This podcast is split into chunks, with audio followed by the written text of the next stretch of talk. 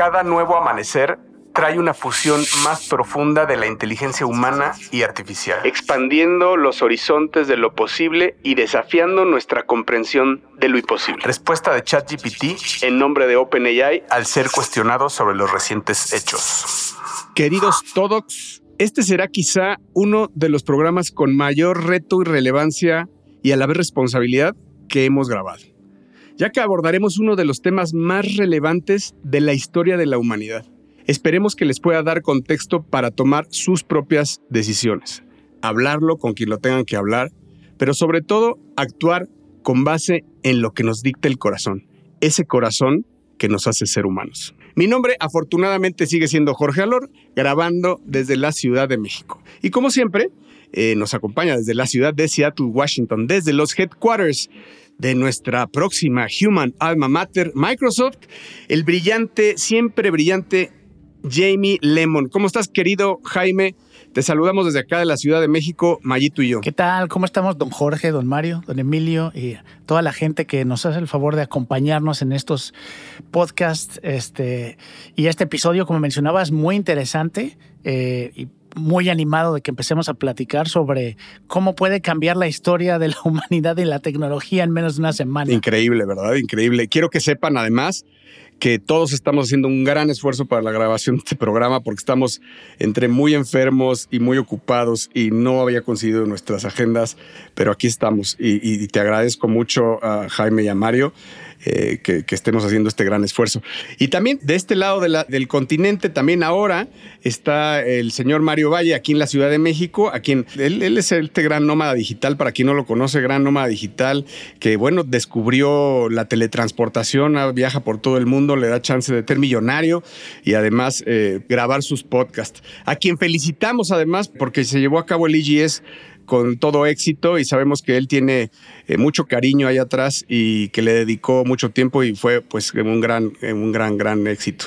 Felicidades, Mayito. ¿Cómo estás? Gracias, mi carne. Muy contento efectivamente por un IGS número 21. Han pasado 21 años desde que comenzamos este evento, cabrón. Muy, muy contento con el resultado. Muchísima gente clientes, patrocinadores contentos, gente contenta. La verdad es que superó mis expectativas, muy, muy feliz y afortunado pertenecer al equipo de gente que lo hizo posible, Gaming Partners, Jorge Lizárraga y toda la gente que involucrada. La verdad, bien, bien, bien feliz. Pero fuera de eso, como tú dijiste, muy concentrado con la responsabilidad que el día de hoy nos compete, porque este episodio damas y caballeros podescuchas, se va a poner bueno. Este episodio es acerca de algo muy interesante que está sucediendo alrededor de una de las compañías que yo creo que desde que Microsoft se convirtió en Microsoft, no sucedía una disrupción de una sola compañía que dictara el futuro de la humanidad. Así que póngase cómodo. Este es el episodio número 104 de Mundo Futuro. Mundo, futuro. Mundo futuro. El principio del fin. Es una producción de Sonoro. Con Jorge Alor, Mario Valle y Jaime Limón.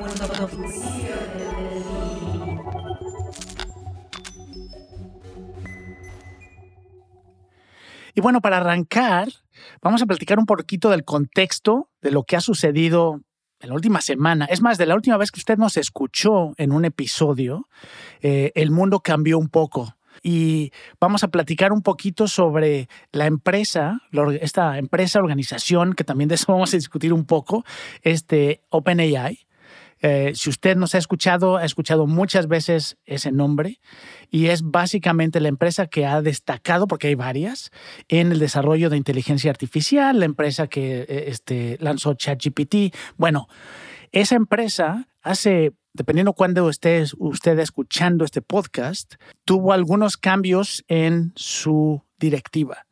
Y Mario, no sé tú cómo lo escuchaste, yo sé que el mundo se enteró de estos cambios al mismo tiempo que el socio más importante que tiene eh, OpenAI, que es Microsoft.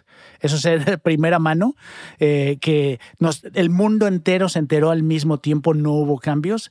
de algo que probablemente eh, pudo haber cambiado mucho cómo iba a funcionar esta empresa. Exactamente, James. Para la gente que nos está escuchando, efectivamente este drama de Silicon Valley, porque así ha sido calificado por muchos medios de comunicación, y por eso es que estamos dedicando todo este episodio a hablar de, lo sucedido, este drama y esta eh, eh, total lluvia de noticias que comenzó el viernes 17 de noviembre, para ser exactos. Eh, e, efectivamente alrededor de esta empresa que nos trajo ChatGPT, que nos trajo DALI, que es una empresa en la que estamos, como bien dijiste James, hablando de ella desde hace muchísimos, muchísimos episodios y que hoy presenta una serie de movimientos que Jorge va a explicar de una manera muy breve y muy explícita para que quede claro qué es lo que vamos a platicar el día de hoy, pero que además tiene una importancia y una relevancia mucho más allá del chisme, una importancia y una relevancia, como lo dije al principio, que yo creo que no veíamos desde hace muchos años. Una sola empresa, aquí estamos hablando de una sola empresa, que además comenzó como una iniciativa non-profit, hay que hablarlo y repetirlo y recordarlo. OpenAI comenzó como una iniciativa de de, sin fines de lucro. Con Elon Musk atrás. Con Elon Musk atrás, que fue una idea de Elon Musk incluso, eh, y con Sam Altman al frente, por supuesto, que tenía la intención de controlar a Google, que tenía camino andado, ¿no? Una de las maneras en las cuales Elon Musk y Larry Page se separan un poco y, empieza a haber una rencilla, es que Elon Musk hace públicamente hace algunos años críticas alrededor de los avances que Google estaba haciendo en AI, diciendo, señores, damas y caballeros, nos va a llevar la chingada si no nos cuidamos. Y entonces surge un OpenAI poco a poco como una iniciativa de cuidado, de, vigilancia y de gobierno o de governance que iba a tratar de de, controlar a la inteligencia artificial. Pero bueno, el punto es que OpenAI duró muy poco como una iniciativa de eh, sin fines de lucro. OpenAI se convirtió en una mezcla extraña que también tenía un producto por el cual cargaba un, sigue cargando una cantidad de dólares al mes, que es ChatGPT y otros servicios, el acceso a la API, etcétera, y se convirtió de la noche a la mañana en una empresa billonaria, a la cual Microsoft, como bien dijo Jaime, le metió dinero, etcétera. Entonces, la importancia de lo que vamos a platicar el día de hoy eh, a nivel futuro de la humanidad futuro del desarrollo tecnológico no es poca. No estamos siendo dramáticos, no estamos siendo hiperbólicos, estamos hablando de una empresa que va a tener un rol y que ya ha tenido un rol en, en la historia reciente alrededor del desarrollo de inteligencia artificial que no es poco. Así es, Mario. Eh, recordar nada más que eh, ese, ese board al, cual te refieres, que es de los fundadores, entre ellos uno de los personajes del cual estaremos hablando, que es Ilya Sutzkerberg, quien es el que hace medio que el organizador de todo el desaguisado, es un board activo desde hace casi 10 años. Lo que quiero decir con esto es que tienen esa, esa forma de pensar original del OpenAI del principio, ¿no? De, contener, de, de ayudar, eso, y que no necesariamente el cambio de OpenAI como organización respondió al board. Y creo que al final ese choque es parte de lo que pudo haber pasado. Pero eso solo fue para, para complementar lo, que bien dijiste. Y me voy un poco a los, a los hechos. Y ahí sí me pueden, ir, me pueden ir complementando. Me quiero ir rápido porque suponemos además que quien está escuchando este podcast tiene absoluta eh, y sabe eh, probablemente más que nosotros de lo que ha estado sucediendo. Y vámonos al día viernes 17 en donde la junta directiva de OpenAI despide a Sam Altman quien era hasta ese momento el director general de OpenAI y el personaje clave, fundador, quien había llevado a una empresa de cero a 90 billones de dólares, es despedido por un call, por, por por un call, supongo que por Teams, James. No. ¿No? Fue por Google Meet. Le hicieron un Google Meet donde de repente, de repente le avisaron, te vamos a hablar, conéctate y sin ningún aviso anterior Fuego. le avisaron, hemos tomado la decisión de que no tenemos confianza en la comunicación que tenemos contigo. Bye. Así es. Un tema, fue ale- alegando que no había habido, que no había sido él completamente sincero, que no había transparencia para en el deber de ejercer su responsabilidad. No le explicaron específicamente en qué. Para lo cual, después de este despido injustificado, vamos a decir hasta ese momento, para todos, no injustificado, sin razón, o sea, no, no, no abierta, des- se viene una ola. eh, entre ellos, pues, uno que no se esperaban era eh, la renuncia de Greg Brockman, otro de los co-founders, que ya les hablé yo alguna vez de que lo vimos en South by Southwest. Es que a Greg no lo despiden. No lo despiden. Dicen, tú ya no vas a ser parte del board, pero continúas y lo que hace Greg es renunciar. Así es, y, y eso fue entre el sábado y el domingo. Y antes de eso, nada más, el mismo viernes, cuando eh, toman la decisión, publican, no sé si en Twitter o no sé en dónde más, pero publican la decisión, este, el board, avisando que están este, haciendo estos cambios sin haber consultado con nadie más. Ningún otro empleado lo sabía. Microsoft no sabía. Microsoft que está poniendo, me parece que son 13 billones de dólares, ¿no? En servicios. y- ¿Cómo no puede saber Microsoft? yo lo viví por acá, no, yo no trabajo con gente de ese nivel, pero ah, el, el drama se sentía aquí en Seattle porque las días antes hubo un evento muy importante para Microsoft, Microsoft Ignite, donde se habló todo el tiempo de AI y donde toda la estrategia futura de Microsoft con Azure y todo esto está basada en la relación con esta empresa y sobre todo con Sam Altman, que es como ha hecho mucha mancuerna con Satya Nadella, que es el director del CEO de, de Microsoft. Arde Troya aquí, se imaginarán, porque ellos, estos viernes en la noche, como dices, Jorge, la gente de Microsoft empieza a imaginar que el lunes la acción se va a ir al suelo después de estos cambios. sábado y domingo, tras este despido de Altman, eh, los investigadores senior de OpenAI renuncian junto con Greg Brockman y ya eh, Mira Murati es nombrada la CEO interina de OpenAI, quien pues ha acompañado a, Sam Altman mucho tiempo y quien, quien funcionaba, quien tenía eh, las funciones de CTO y además pues es la madre, es la madre de, de, de- OpenAI. La verdad es que es, una mujer brillante. Se supo después que quien había iniciado este alboroto dentro del el Board of Directors de OpenAI era el Chief Scientist, Ilia, ayúdame con el apellido. Kuriaki, Ande Valderramas, de Valderrama, no, Ilya Sutskerberg. Ilya Suskerberg, que fue uno de los iniciadores también de OpenAI, pero desde la perspectiva científica y hasta casi hasta filosófica, que fue una de las personas que después incluso hasta tuiteó que se arrepentía de haber iniciado todo ese alboroto, pero me estoy adelantando. El punto es que, como bien está diciendo Jorge, en viernes y sábado sobre todo, empieza a haber un desmadre que hasta terminó involucrando al ex CEO de Twitch. El domingo empieza el fuerte apoyo hacia Sam Altman dentro de las filas de OpenAI y entonces empieza a haber esta revolución interna en donde los, los empleados empiezan a, no comprender qué está pasando y empiezan a agruparse para exponer su desacuerdo contra la Junta del Consejo.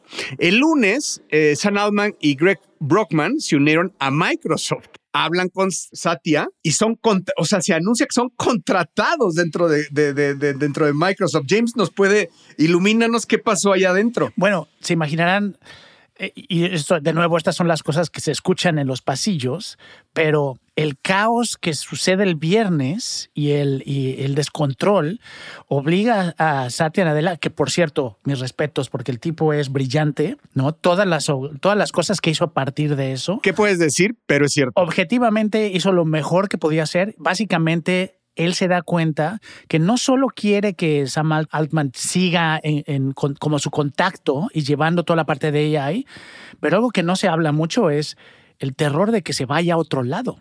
¿No? Cuando Microsoft tiene la relación con OpenAI, imagínate un Sam Altman en la competencia. Este, con todo lo que ha hecho, ah, con lo bien que trabaja, con, con la confianza que tenía Microsoft. Entonces, lo que Satya Nadella hace es asegurarse que Sam Altman se puede quedar trabajando con ellos donde sea necesario y les ofrece el, prácticamente les dijo, díganme qué quieren, quédense aquí, no se vayan. ¿No? Y entonces se convierten y se anuncia, Microsoft anuncia que los está contratando. Él lo tuitea, de hecho. Él, él, Satya Nadella dice, Sam y Greg se quedan acá, van a estar a cargo de un departamento de research Nuevo. a nivel AI, Sí, nuevo. nuevo. completamente, y vamos a ir anunciando qué van a hacer.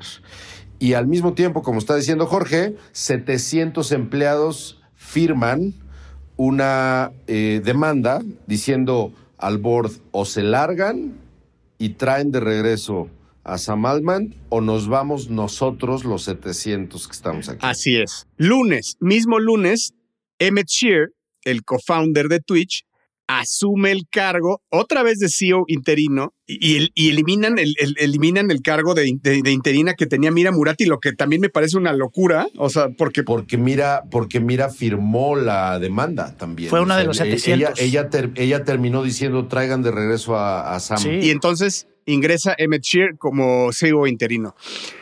Ese mismo lunes, ya Mario, Ilya Sutskerberg expresa en Twitter su arrepentimiento por la participación en las acciones de la Junta. Que eso es lo que me parece increíble. Lo, diría, bueno, a ver, una es cómo se, cómo se arrepiente como Poncio Pilatos te iba a decir, pero más bien como Judas Iscariote de haber, de haber hecho eso. Y luego me, me pongo a pensar, James, en lo que dijiste ahorita eh, acerca de Microsoft.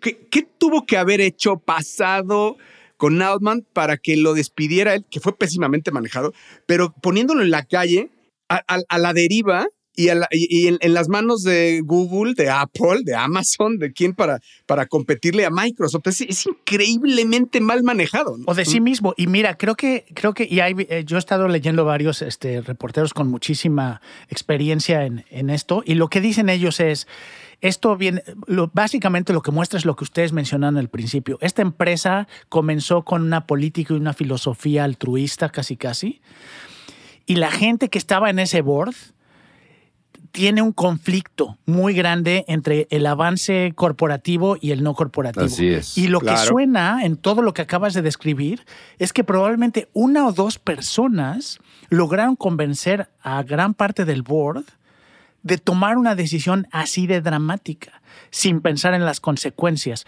Porque como tú también lo dijiste, Jorge, muchas de estas personas son científicos, son este, académicos, no, saben, no se imaginaron, yo creo, el impacto a nivel corporativo lo que estaban haciendo. No, a ver, James, son dudes de Silicon Valley, son genios. Para que estén ahí, yo te diría, son genios en todo, son buenos, son cracks. No puede ser que, que tú eres del board de una empresa de 90 billones de dólares y no puedes considerar eso. No puedes considerar eso. Hay algo detrás muy más, mucho más grande que rebasa todo esto. Yo no lo creo.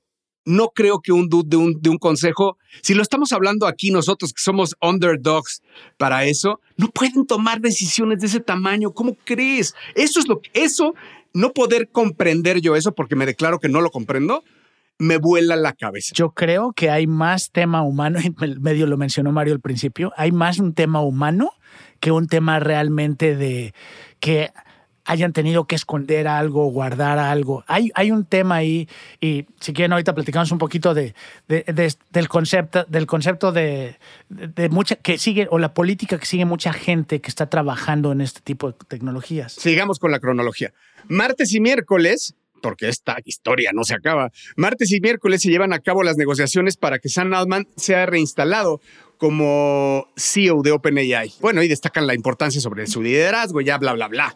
Eh, mismo martes y miércoles se, se anuncia ya de vuelta Sam Altman como CEO y se forma una nueva junta directiva. O sea, eh, me imagino que ahí sí ya Microsoft y Satya Nadella ya eh, se meten a fondo y destituyen a la, a la- a la original y ponen a otra junta directiva de nombres Brett Taylor, Larry Summers y Adam DeAngelo. Ese mismo martes y miércoles, Sam Altman explica, ese mismo martes y el miércoles, estos hechos que ocurren esos dos días, ah, explica la, posición de Sí, Microsoft. al final, ya que se, ya que se confirma que Sam, Sam Altman está de regreso, eh, Satya, el nombre de Microsoft, lo que hace es que sale y dice sí. O sea, a nosotros lo que nos interesaba es que Sam no se fuera a ningún lado. ¿no? Que Sam siguiera siendo parte de esta idea que tenemos dentro de Microsoft.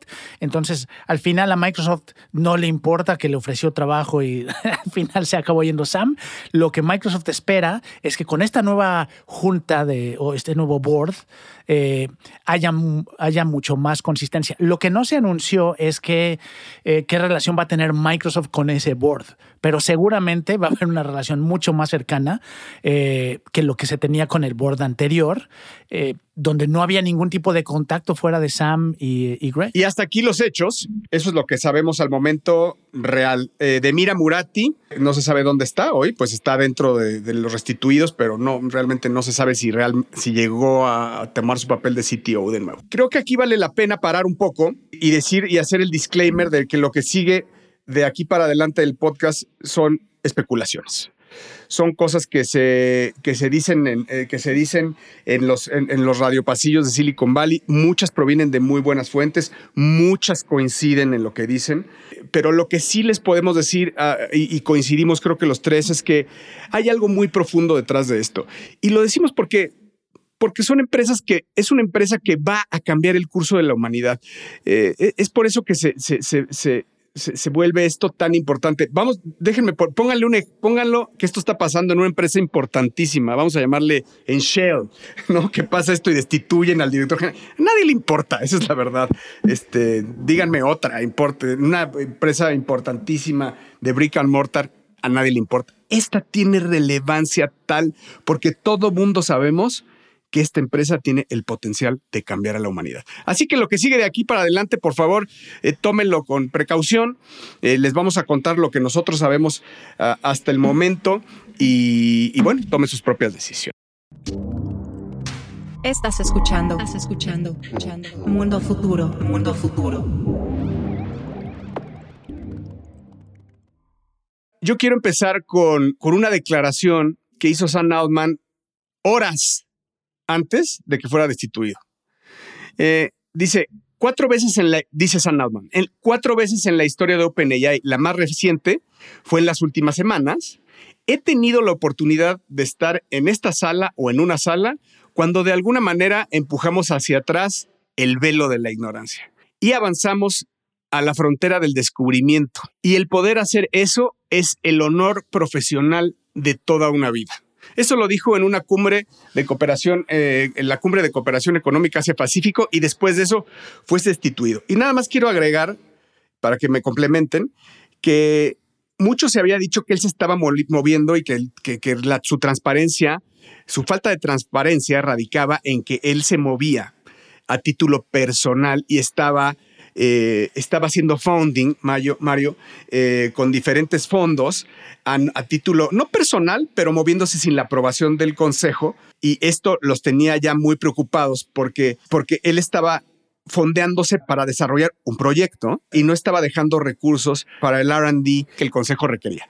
Que básicamente el RD que el Consejo requería era ponerle freno, o sea, lo que querían era ponerle freno y lo que Sam Altman quería era acelerar los proyectos. Tres de los board directors que fueron removidos a la hora en la que Sam Altman regresa, estamos hablando de Ilya Suskever, que ya dijimos que fue el que comenzó un poco todo este movimiento, y dos mujeres, una de la Universidad de Georgetown, del Centro de, Emerging Technology y Security de la Universidad de Georgetown, y otra persona llamada Tasha McCulley, eh, Helen Toner, la primera, y Tasha McCulley, dos mujeres que son asociadas además con un movimiento que, Jaime va a describir en unos minutos y que es muy, muy, muy interesante, este movimiento casi culto de Silicon Valley.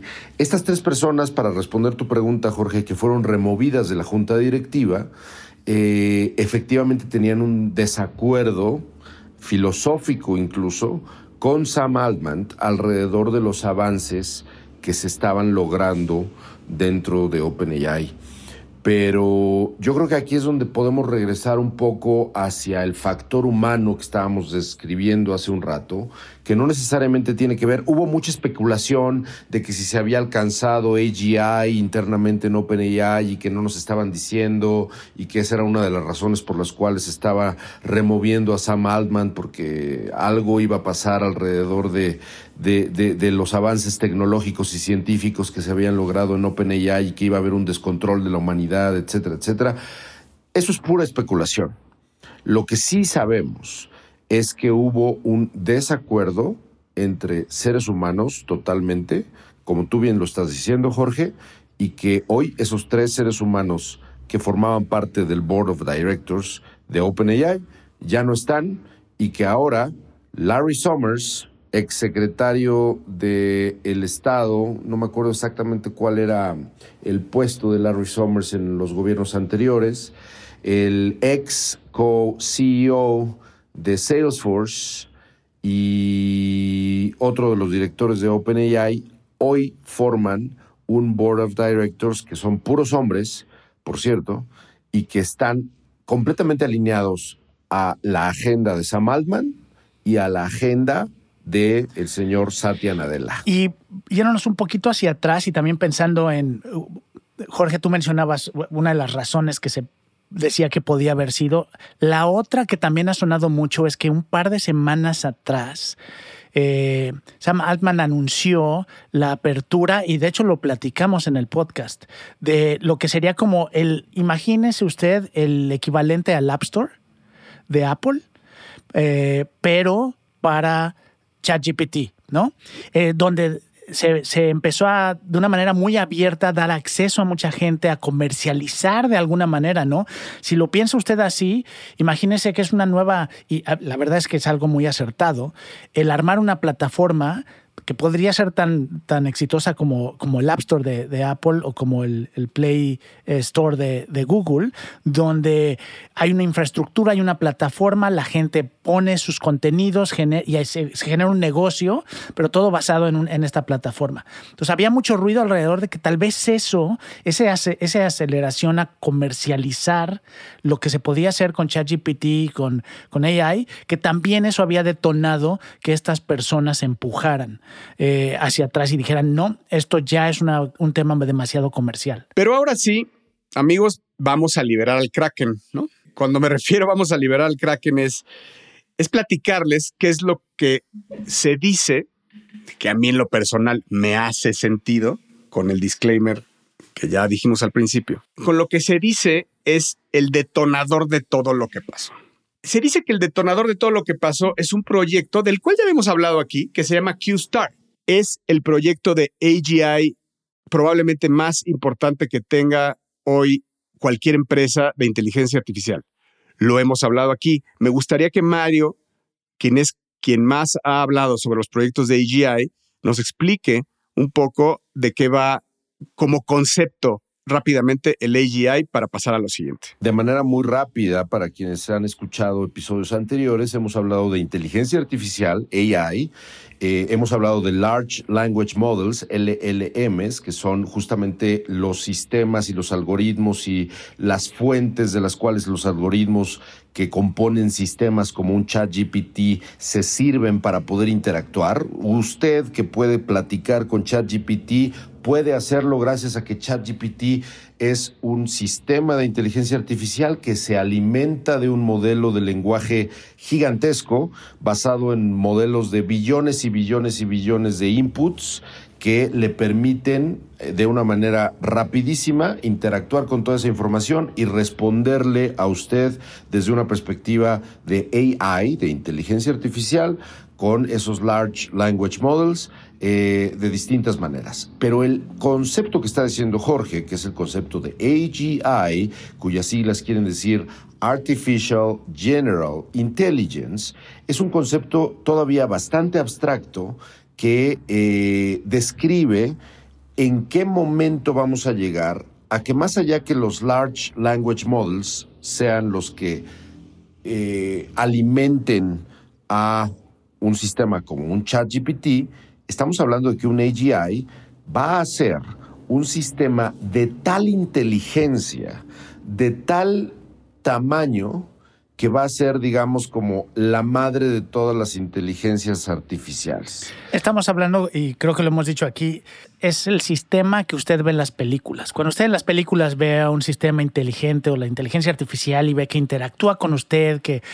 hay raciocinio, que hay análisis, entonces cuando usted ve eso en las películas, eso es la inteligencia general artificial llegar a ese punto. Un HAL 9000 de el 2001 Odisea del Espacio, la película de Stanley Kubrick, que Dios la tenga en su magnífica gloria. Todas estas figuras en las que está eh, refiriéndose Jaime es esta inteligencia que es capaz incluso de dominar a otras inteligencias artificiales, de controlar a otras inteligencias artificiales. Entonces usted ya se podrá dar cuenta que un proyecto AGI puede generar muchísima alarma, puede generar muchísima, muchísima, muchísima paranoia, porque estamos hablando de que un proyecto AGI puede destruir a la humanidad.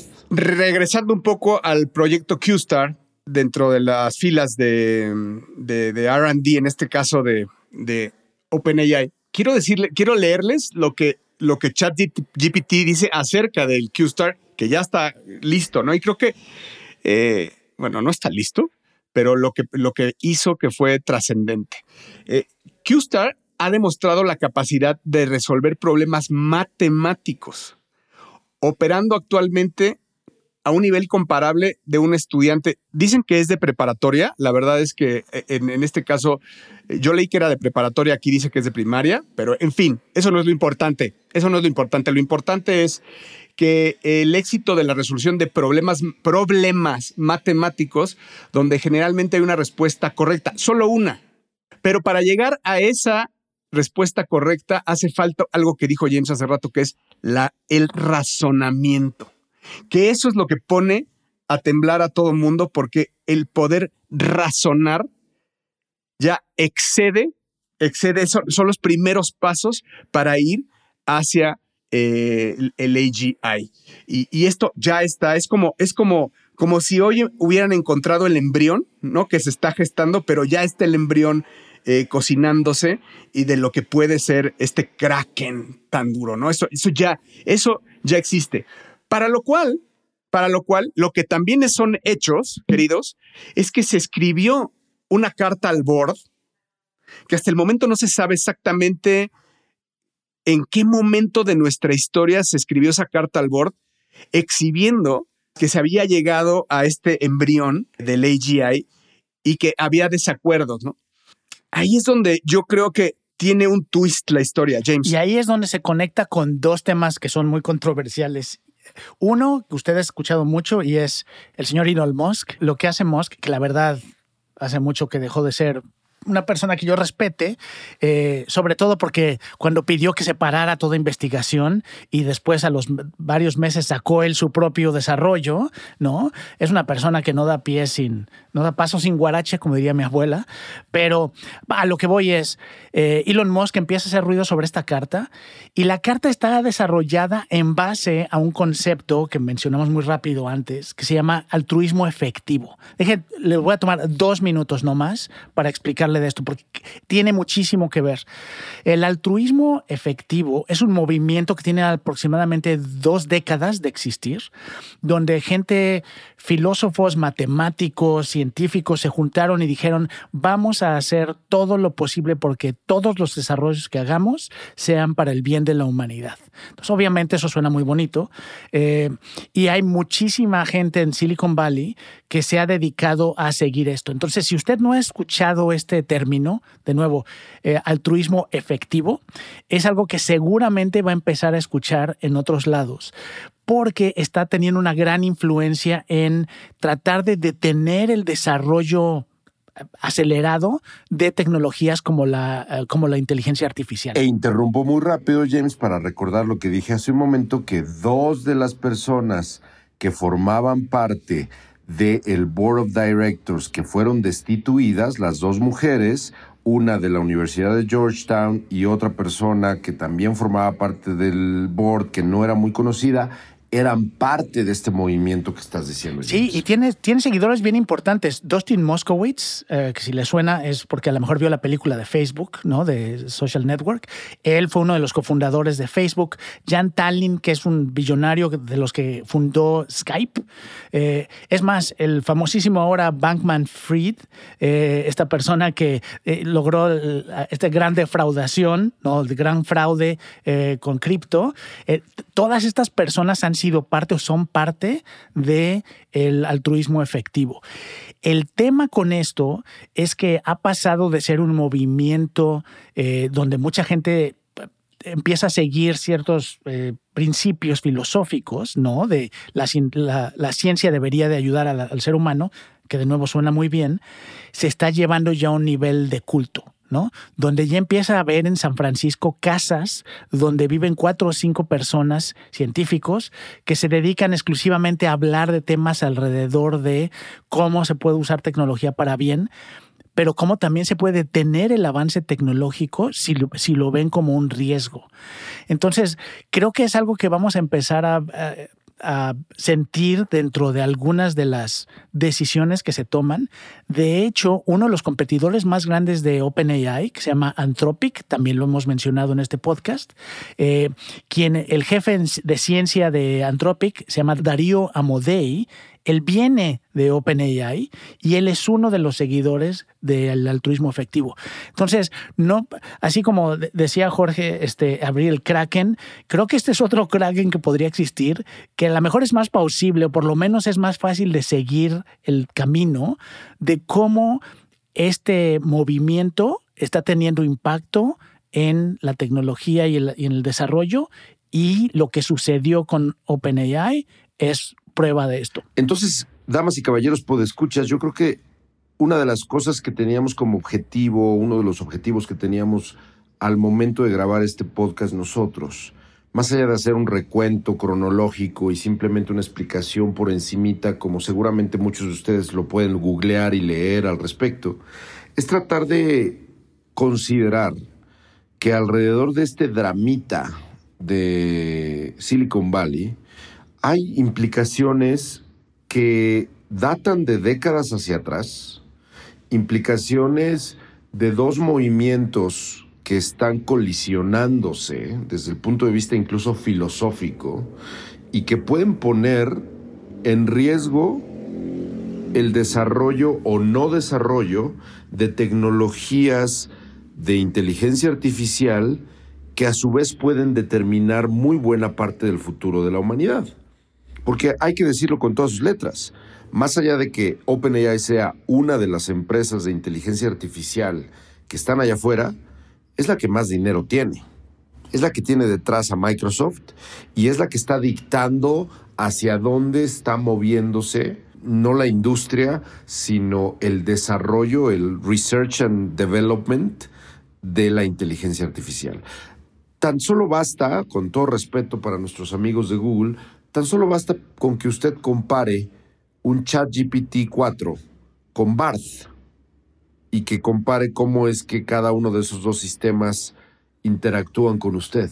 Se da cuenta, se va a dar cuenta que OpenAI es quien tiene los chicharrones que ahorita truenan.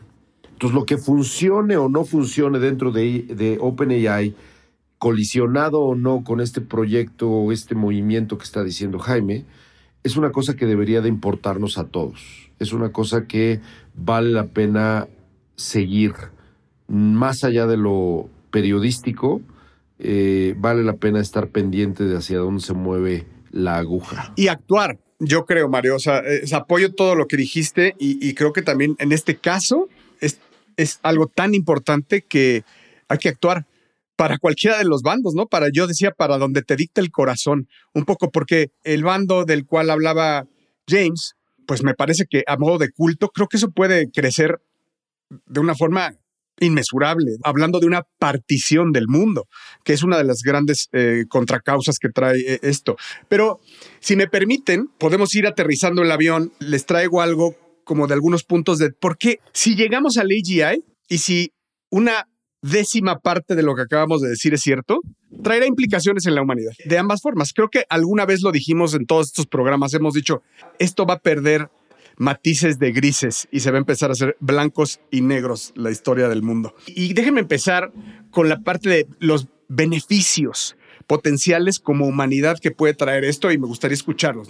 Obviamente déjenme empezar con la parte de los avances científicos y tecnológicos en donde el AGI eh, puede acelerar impactantemente a la investigación, eh, eh, el desarrollo en el campo de la medicina, la física, la ingeniería, llevándonos a hacer descubrimientos que hoy no tenemos la menor idea en tiempos récord podríamos tener solución a, problemas globales. ¿Por qué? Porque con la gran cantidad de data podría traernos soluciones innovadoras a problemas mucho, muy complejos, ¿no? Como estoy hablando del cambio climático, o cómo controlar y resolver el tema de la pobreza en, diferentes naciones, eh, incluso enfermedades. Podríamos tener la optimización de recursos también, de, los recursos naturales, me refiero, eh, saber cómo podemos optimizar el tema de los recursos energéticos, contribuyendo a las eficiencias, a la sostenibilidad, que hoy también con soluciones que hoy no nos imaginamos en todas las industrias, ¿no? En, industrias de sectores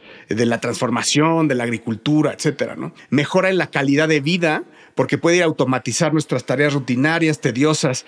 Este, el AGI, pues puede liberar a las personas para que se enfoquen en, en, actividades más creativas, satisfactorias. Eso está medio utópico, pero bueno. La educación y el aprendizaje lo puede tocar también de una forma impresionante, rápida, cambiar absolutamente. Hemos tenido programas especiales sobre eso.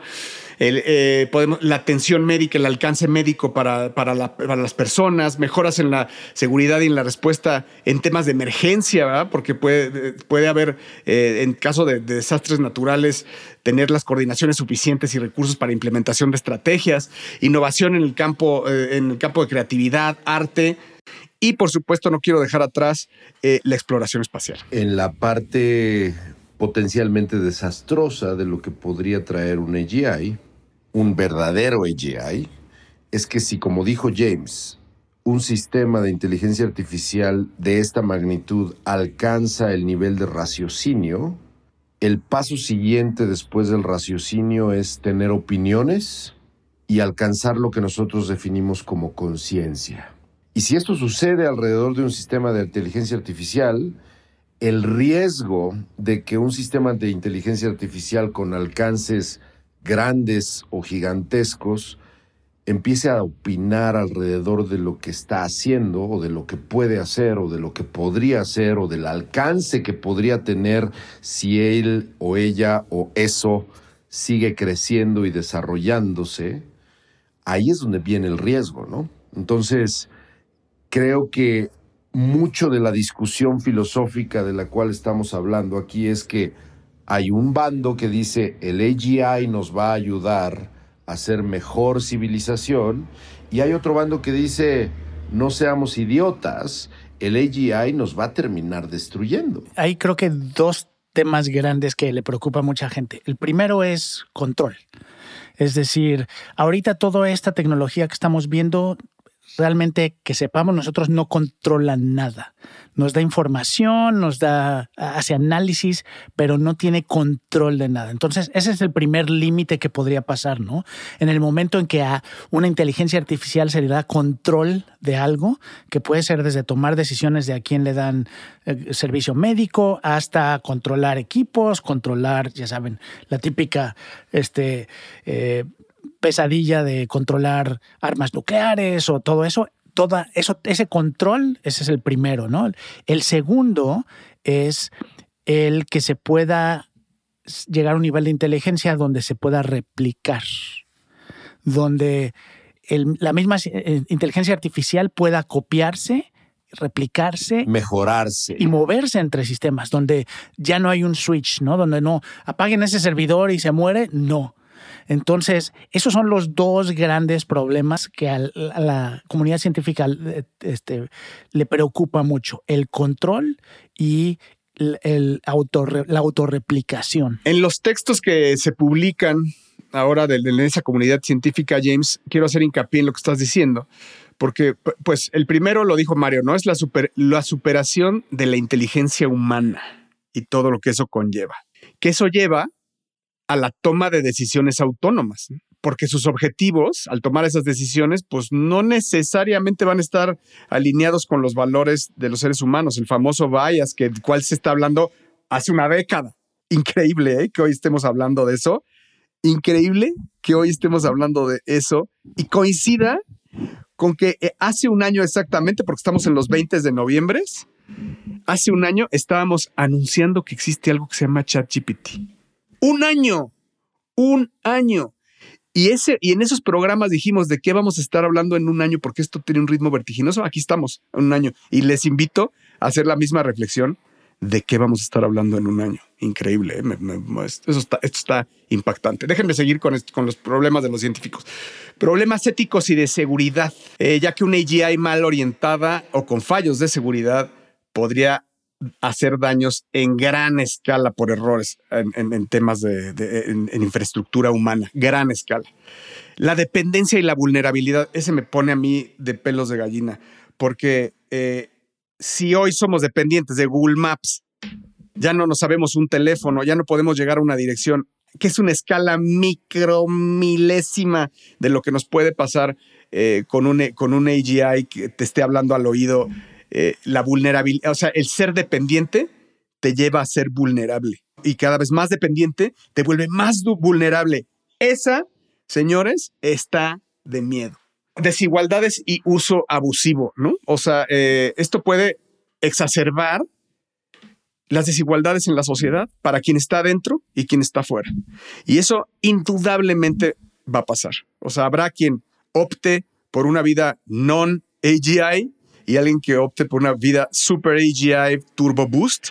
Y eso va a crear una grieta en la sociedad inmensa, inmensa y el impacto en el empleo y en la economía, que eso es pues que obviamente con esto pues va a venir un desplazamiento gigantesco de trabajadores, de gente que se dedica hoy que tiene un trabajo mecánico, si lo quieren ver de una forma, y después no tan mecánico, eh, pero viene un desplazamiento gigante. Claro que se habla de, que con esto también traerá nuevas oportunidades de trabajos, eh, pero eso se irá creando para mí no al mismo ritmo, lo cual pone al empleo y a la economía también en riesgo.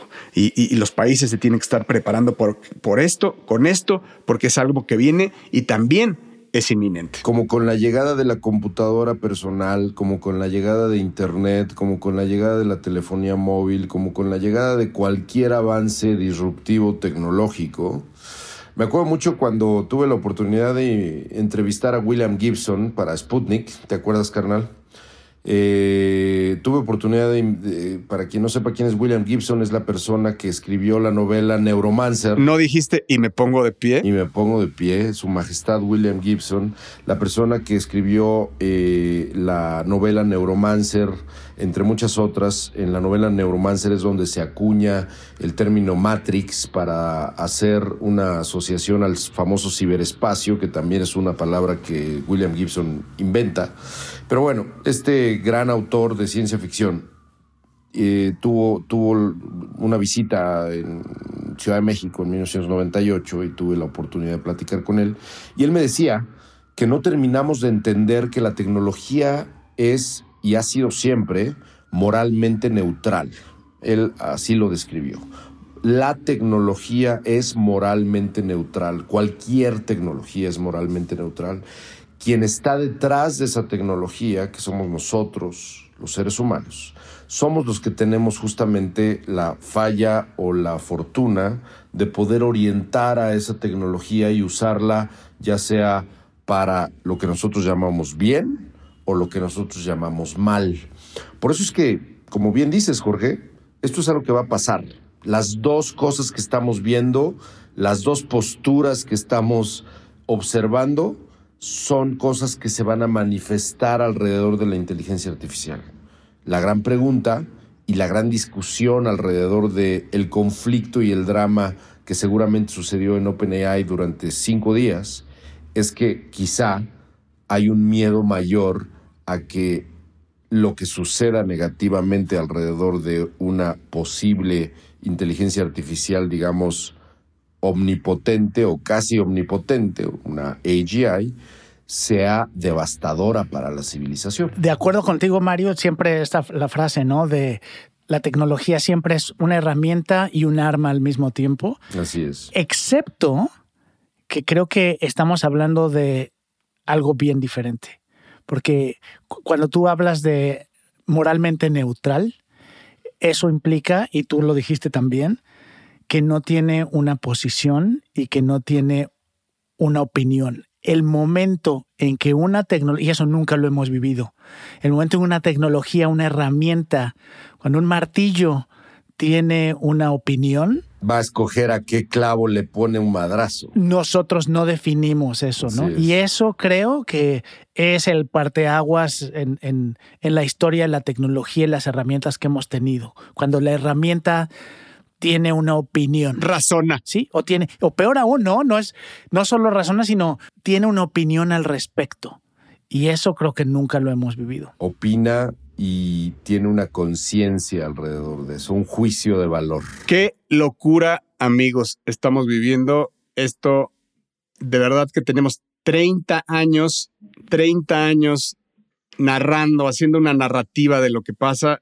Nuestros orígenes son desde leer el libro de Bean Digital de Nicolás Negroponte. Me pongo de pie. Me pongo de pie y ser los embajadores y, caudillos al mismo tiempo de poder narrarles lo que ha pasado en esta historia de la revolución digital en nuestras más locos sueños, en nuestras más locas reuniones, nunca pensamos estar pudiendo ser testigos de lo que hoy está pasando. Esto realmente a mí me, me, me pone la los, los pelos de punta, la piel de gallina, me emociona muchísimo, me emociona muchísimo porque no tenemos idea lo que vamos a vivir en los próximos años. Ni siquiera me atrevo, en la siguiente década el mundo se va a poner de cabeza y se va a volver a voltear y se va a volver a poner de cabeza. Y lo que me, lo que me emociona es no saber, ¿no? No saber a lo que, lo que vamos a ver va a ser algo increíble, pero a la vez también me muero de miedo. Que se nos permita ver y observar el apocalipsis oh, de la, humanidad y de la civilización. Su resurgimiento en una capa blanca. O su resurgimiento. El gran reboot no va a ser producto de un asteroide, damas y caballeros, tristemente, lo digo con pesar. El gran reboot será justamente algo que tenga que ver con todo esto que estamos platicando. Y con este silencio sepulcral terminamos, terminamos este episodio no sin antes agradecerle a las cuatro personas que todavía nos se quedan escuchándonos, que ya los tenemos bien identificados. No, pero yo creo que esta vez fueron dos. Güey. Dos, dos, dos, sí, sí, sí. Y queremos agradecerles porque, bueno, ya tenemos muchas interacciones en X, antes red social, antes conocida como Twitter. Y bueno, nos están mandando noticias, nos mandan información, nos, este, nos taguean. Ya nosotros, ya el señor Limón ya no, porque ya no se mete. A él ya lo taguean en threads. Pero la verdad es que muy contentos y muy agradecidos con todos los que están participando con nosotros. Este es un episodio importante. Nos encantaría escuchar su retroalimentación y pues también que lo compartan si es necesario para todas las personas. Creo que es importante empezar a tomar conciencia de esto y no nada más ser escuchas regulares. Así que en nombre de el señor Jaime Limón, que usted lo puede encontrar en la red social de Threads como arroba Mr. Lemon, el señor Mario Valle, que lo puede usted encontrar muy activo hacia el Twitter como arroba y a un servidor Jorge Alor que se debate entre threads y ex, pero bueno, me pueden encontrar como arroba el padrino en esta red social y arroba Alor en Y bueno, pues una especial, especial mención al impecable productor de este programa, el señor Emilio Miller, que no nos va a dejar echar rollo, porque este programa estuvo muy rollero, pero sé que a ustedes ya les va a llegar depuradito y recortado, manicurado. Así que también queremos agradecer a eh, Meta, Meta porque nos sigue apoyando y hemos tenido un muy, muy, muy buen crecimiento después de su apoyo y sabemos y confiamos en que así seguirá. Gracias, señores de Meta, por creer, por creer en, este, en, este, en este gran proyecto del mundo futuro. Muchísimas gracias a todos los que nos escuchan. Eh, nos escuchamos en nuestro próximo episodio y que tengan ustedes una impecable vida.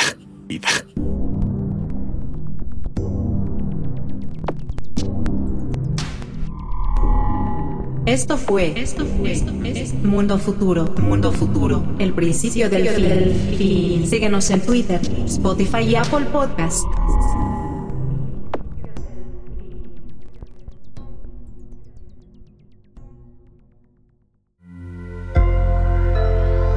Sonoro.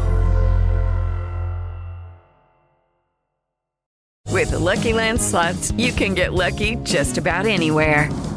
This is your captain speaking. Uh, we've got clear runway and the weather's fine, but we're just going to circle up here a while and uh, get lucky. No, no, nothing like that. It's just these cash prizes add up quick. So I suggest you sit back, keep your tray table upright, and start getting lucky. Play for free at LuckyLandSlots.com. Are you feeling lucky? No purchase necessary. Void where prohibited by law. 18 plus terms and conditions apply. See website for details.